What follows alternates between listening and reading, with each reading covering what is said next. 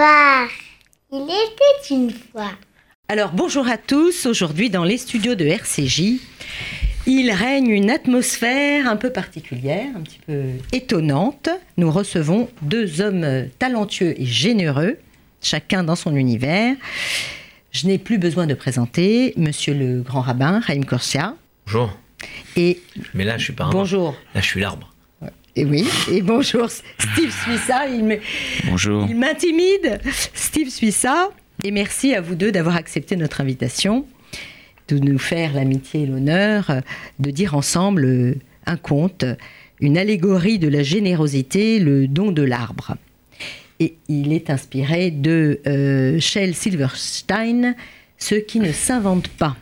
Alors écoutez, euh, c'était inattendu. Merci de former ici un trio euh, tout à fait inédit, exceptionnel, qui, j'espère, fera un sacré écho. Je mettrai des guillemets à sacré, hein, pour ne pas dire faire un buzz en faveur de la campagne de la Tzedaka. Alors voici le don de l'arbre. Il était une fois un arbre qui aimait un garçon. Et le garçon venait le voir tous les jours. Il cueillait ses feuilles et il s'en faisait des couronnes pour jouer au roi de la forêt. Il grimpait à son tronc et se balançait à ses branches, mangeait ses pommes, et puis il jouait à cache-cache. Quand il était fatigué, il dormait dans son ombre. Et le garçon aimait l'arbre énormément. Et l'arbre était heureux. Et le temps passa et le garçon grandit. Mais l'arbre resta souvent seul. Et puis un jour, le garçon vint voir l'arbre et l'arbre lui dit Approche-toi, mon garçon. Grimpe à mon tronc et balance-toi à mes branches, mange mes pommes. Et joue dans mon ombre et sois heureux. Je suis trop grand pour grimper aux arbres et pour jouer. Je veux acheter des trucs et m'amuser. Je veux de l'argent. Peux-tu me donner de l'argent? Euh, Je regrette, j'ai rien. Mais j'ai pas d'argent. J'ai que des feuilles, des pommes. Prends mes pommes. Mangez des pommes, mon garçon. Va les vendre en ville. Ainsi tu auras de l'argent et tu seras heureux. Alors le garçon grimpa dans l'arbre, cueillit les pommes et les emporta. Et l'arbre fut heureux. Mais le garçon resta longtemps, trop longtemps sans revenir. Et l'arbre devint triste. Et puis un jour le garçon revint. L'arbre trembla de joie et dit Approche-toi, mon garçon. Grimpe à mon tronc. Balance-toi à mes branches et sois heureux. Non, non, j'ai trop à faire pour grimper aux arbres. Je veux une maison qui me tienne chaud. Je veux une femme et je veux des enfants. J'ai donc besoin d'une maison. Peux-tu me donner une maison? Ah, j'ai pas de maison. C'est c'est la forêt, ma maison. Mais tu peux couper mes branches et bâtir une maison. Alors tu seras heureux. Et le garçon, lui, coupa ses branches, et il les emporta pour construire sa maison. Et l'arbre fut heureux. Mais le garçon resta longtemps, trop longtemps sans revenir. Et quand il revint, l'arbre fut tellement heureux qu'il put à peine parler. Approche-toi, mon garçon. Viens jouer. Je suis trop vieux et trop triste pour jouer. Je veux un bateau qui m'emmènera loin d'ici. Peux-tu me donner un bateau? Bon, coupe mon tronc et fais un bateau. Ensuite, tu pourras t'en aller et être heureux. Alors le garçon lui coupa le tronc, et il en fit un beau bateau pour s'en aller. Et là, l'arbre fut heureux, mais pas tout à fait. Et très longtemps après, très longtemps, le garçon revint encore. Je regrette, mon garçon. Mais il ne me reste plus rien à te donner. Je n'ai plus de pommes. Mes dents sont trop faibles pour des pommes. Bah, j'ai plus de branches. Je ne peux plus t'y balancer. Je suis trop vieux pour me balancer aux branches. Bah, j'ai plus de tronc. Tu ne peux pas grimper. Je suis trop fatigué pour grimper aux arbres. Je suis navré. Je suis navré. J'aimerais bien te donner quelque chose. Mais je n'ai plus rien. Je ne suis plus qu'une vieille souche. Je suis navré. Je n'ai plus besoin de grandes choses maintenant. Juste un endroit tranquille pour m'asseoir et pour me reposer, je suis très fatigué. Ah Eh bien, une vieille souche. C'est parfait pour s'asseoir et se reposer. Approche-toi, mon garçon. Assieds-toi. Assieds-toi et repose-toi avec moi. Ainsi fit le garçon, et là, l'arbre fut heureux. Eh bien voilà les amis, il a tout donné. Il a tout donné sans rien attendre. Le savoir heureux a fait son bonheur, et là, c'est un véritable don de soi, et c'est chers amis, ce que vous avez fait aujourd'hui.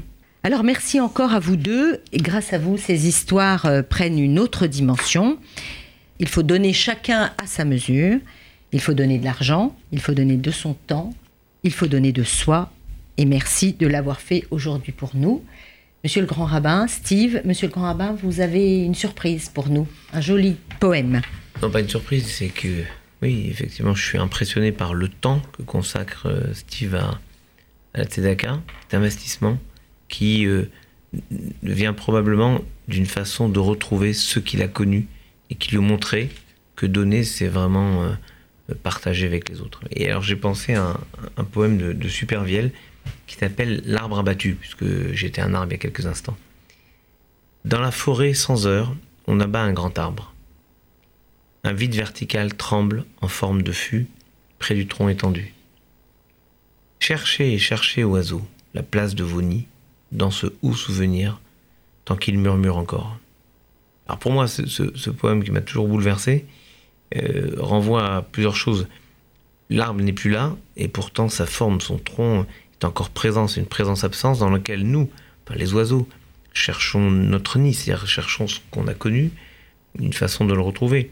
Tant qu'il murmure encore, quand Jacob meurt, euh, les enfants de Jacob, le patriarche, l'enterrent, et les commentaires disent il n'est pas mort, parce que tant qu'on pense à lui, ses lèvres dans la tombe nous parlent. Siftotav, Dovrod Bakeber, en hébreu c'est magnifique. Dans la tombe, c'est-à-dire qu'il murmure encore. En fait, il ne dépend que de nous, que l'arbre qui n'est plus présent, mais dans la forme, c'est-à-dire les vibrations sont toujours présentes, puisse encore nous parler. Donc c'était à la fois ce que j'ai compris de ce don, de ce magnifique conte que vous nous avez offert, et puis euh, c'est l'écho pour moi de son engagement et de l'engagement de toutes celles et tous ceux qui, qui rendent concrète cette euh, possibilité de mitzvah de la tzedaka.